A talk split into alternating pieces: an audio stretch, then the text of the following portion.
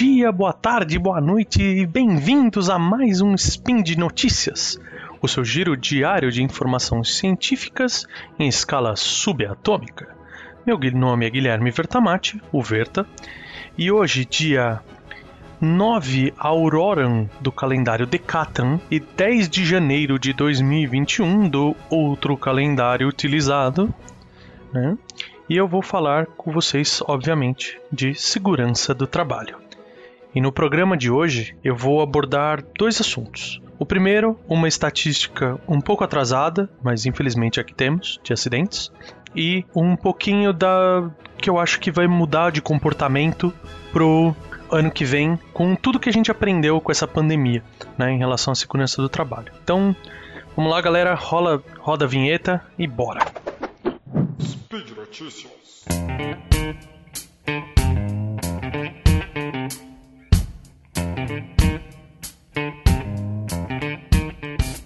Bom, eu queria começar falando um pouquinho das estatísticas, né? A gente tem uma das grandes revistas de ve veiculação de, da parte de segurança do trabalho, a revista Proteção, e eles soltaram uma, um artigo no dia 22 de dezembro de 2020, que está aí no post, falando exatamente sobre as estatísticas, né? Que o que a gente tem e infelizmente, né? O, o, último nível que a gente tem, né, a última data que a gente tem com essa atualização que foi feita em dezembro do ano passado é de 2018, né? E, bom, falando em contraponto com a pandemia, né, a gente sabe que a parte de subnotificação, a parte de demora de informação e tudo é uma coisa que a gente vem trabalhando, né? Então, tanto na, vamos dizer assim, na OIT, né, que é a Organização Internacional do Trabalho, ou no próprio Observatório do Trabalho, né, da Smart Lab, que é onde é, é o centro de informações que a gente tem aqui no Brasil, ambos estão com essa data, infelizmente, né? Mas não deixa de ser uma análise de certa forma válida, né? É o que a gente tem de informação. E eu queria trazer um pouquinho disso para vocês, né? Que no Brasil, né, a gente teve aí nos últimos 10 anos um aumento de 3,47% na quantidade de acidentes de trabalho, de 17 para 18, tipo, pô, 4% em 10 anos. Era um número que era para estar tá caindo, né? A gente tem tantas manobras, tanto conhecimento, tantas maneiras de lidar com isso, era para esse número estar tá caindo e esse número tá aumentando, né?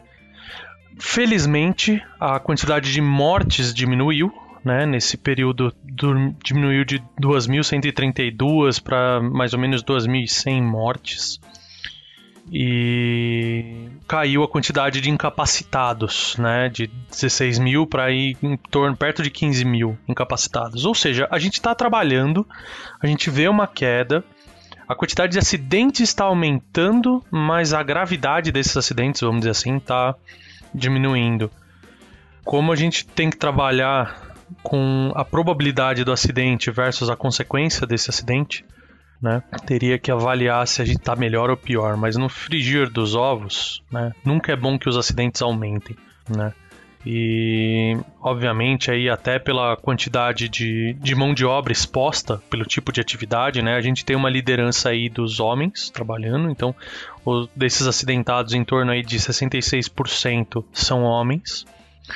E vamos dizer assim, as doenças ocupacionais também é uma, uma outra área que a gente olha, né? Mas as doenças ocupacionais também estão diminuindo, né? Caíram aí quase mil, mil casos.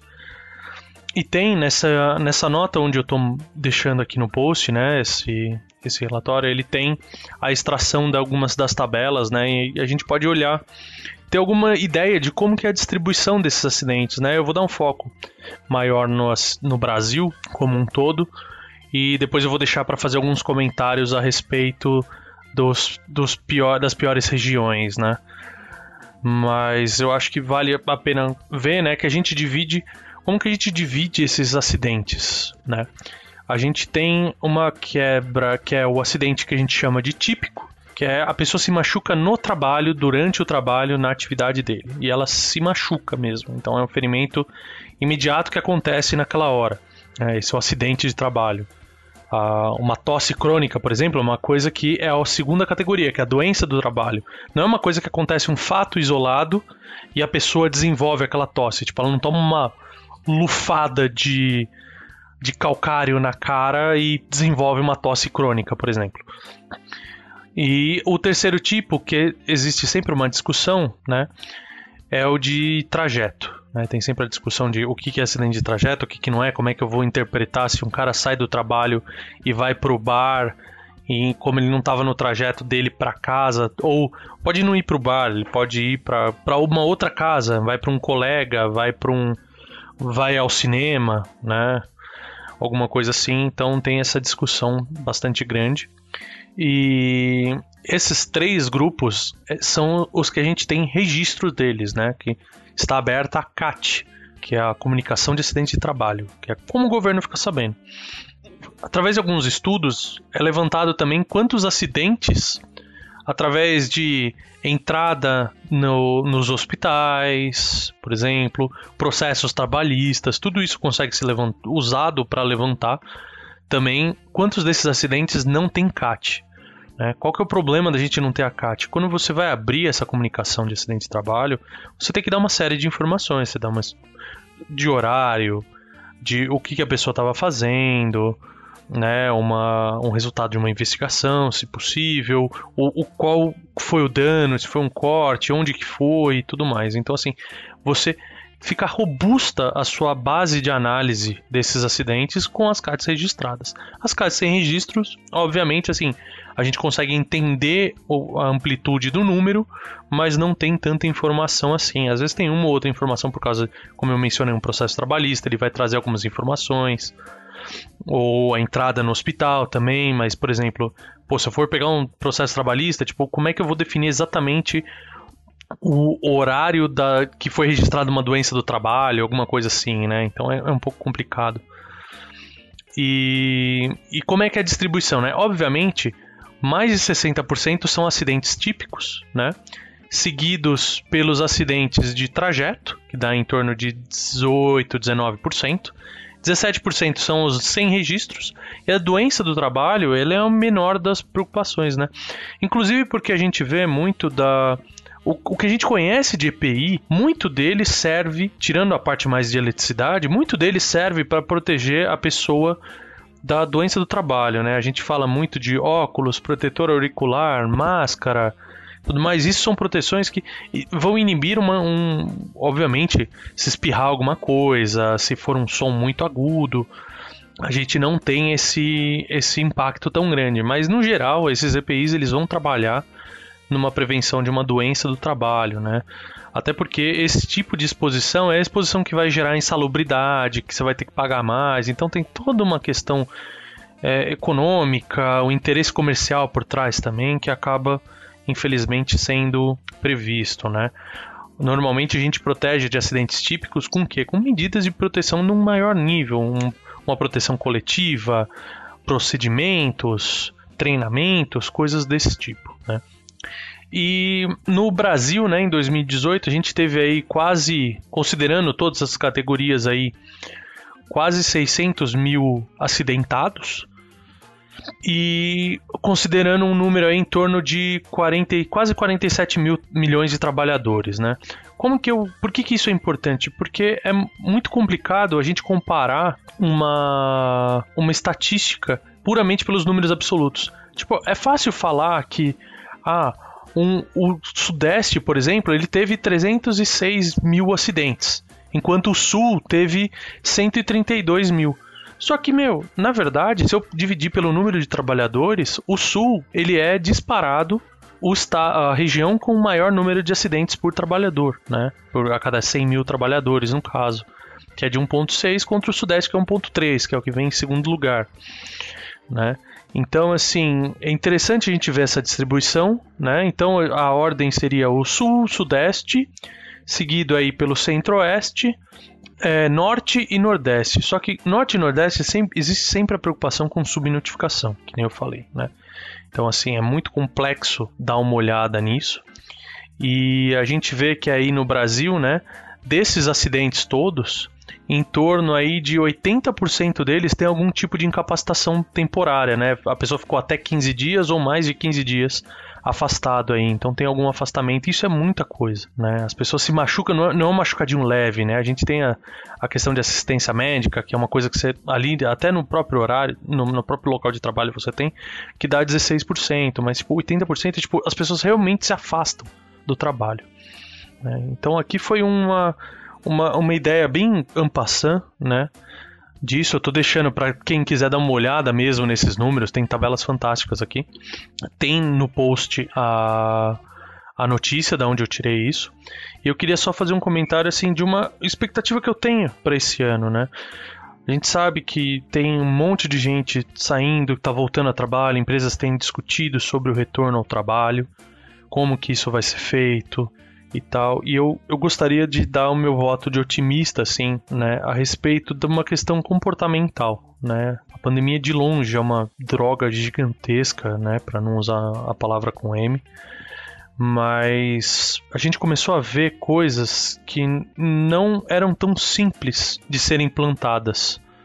Né? A gente teve toda a questão do uso da máscara, por exemplo a aversão ao uso de EPI, a escolha de um EPI, a adaptação, eu acho que foi um aprendizado interessante para a gente. A gente entendeu que era desconfortável usar a máscara, não é o natural.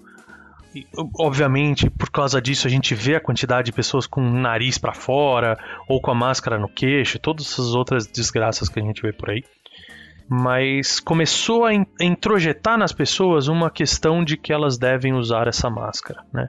E que é possível ter uma vida com a máscara. As pessoas que mantiveram trabalho físico, né? Em, seja em obra, em indústria, nos serviços que eram essenciais, depois conforme as coisas foram abrindo, mesmo as pessoas saindo na rua, a, a máscara ela acabou sendo introjetada e levou um tempo para a gente aprender. E isso para a segurança do trabalho tem que ser enraizado também, né? Porque não, não é só o uso da máscara, mas é o procedimento. A, a gente vê a importância de coisas que a gente falava e a, galera achava inútil. Eu falo disso porque eu, eu sofri esse tipo de, de situação em que falava: Meu, por que, que você está pondo placa para pessoa usar EPI? Tipo, precisa de placa? Precisa. De tudo que a gente está vendo nessa pandemia, quanto que a placa de higienize as suas mãos, use o álcool gel, a questão de uma, de uma proteção coletiva, né? A gente vê uma preocupação com isso em certas situações. No começo, quando estavam abrindo restaurantes, é, escolas com proteções divisórias.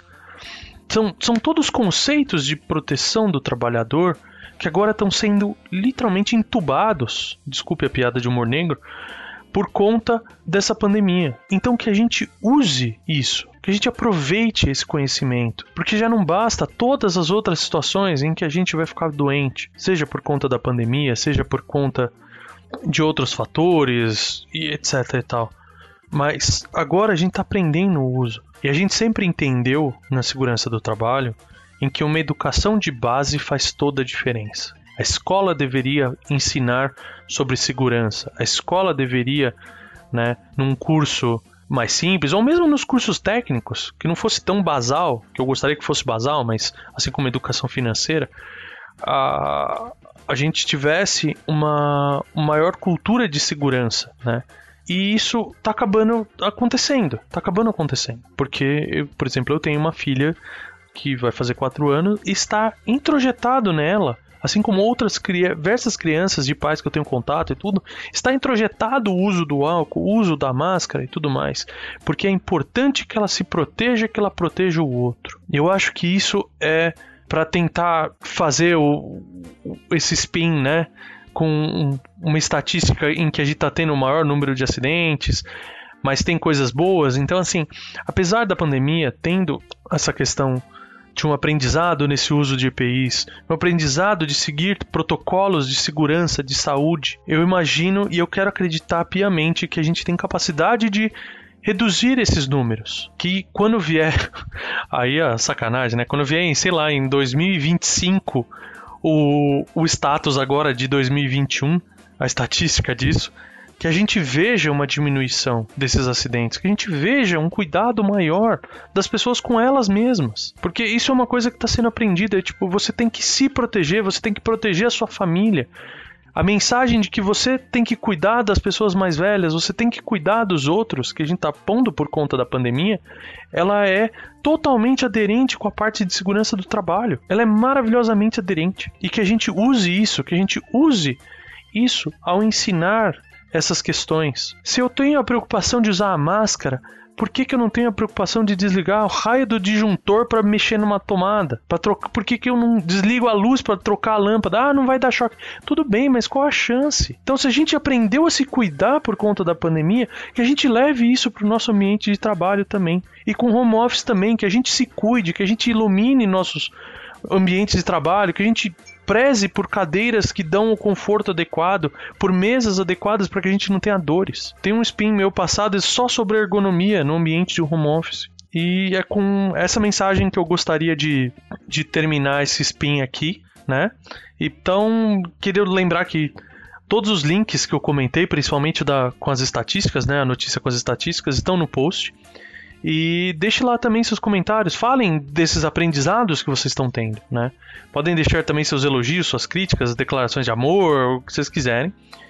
E eu lembro também que esse podcast, ele só é possível acontecer porque ele tem o um apoio dos patronos nossos do SciCast no Patreon, no Padrim, no PicPay, etc, né? Então, eu deixo aqui um grande abraço e que vocês fiquem seguros Nesse caso, não para voltar para casa seguros, mas para estarem em casa seguros. E até amanhã.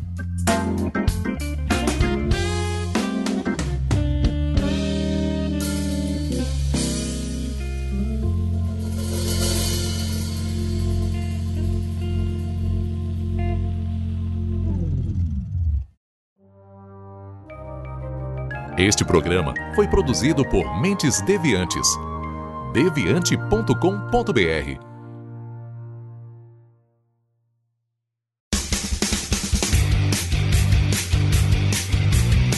Cortes, edição de podcast.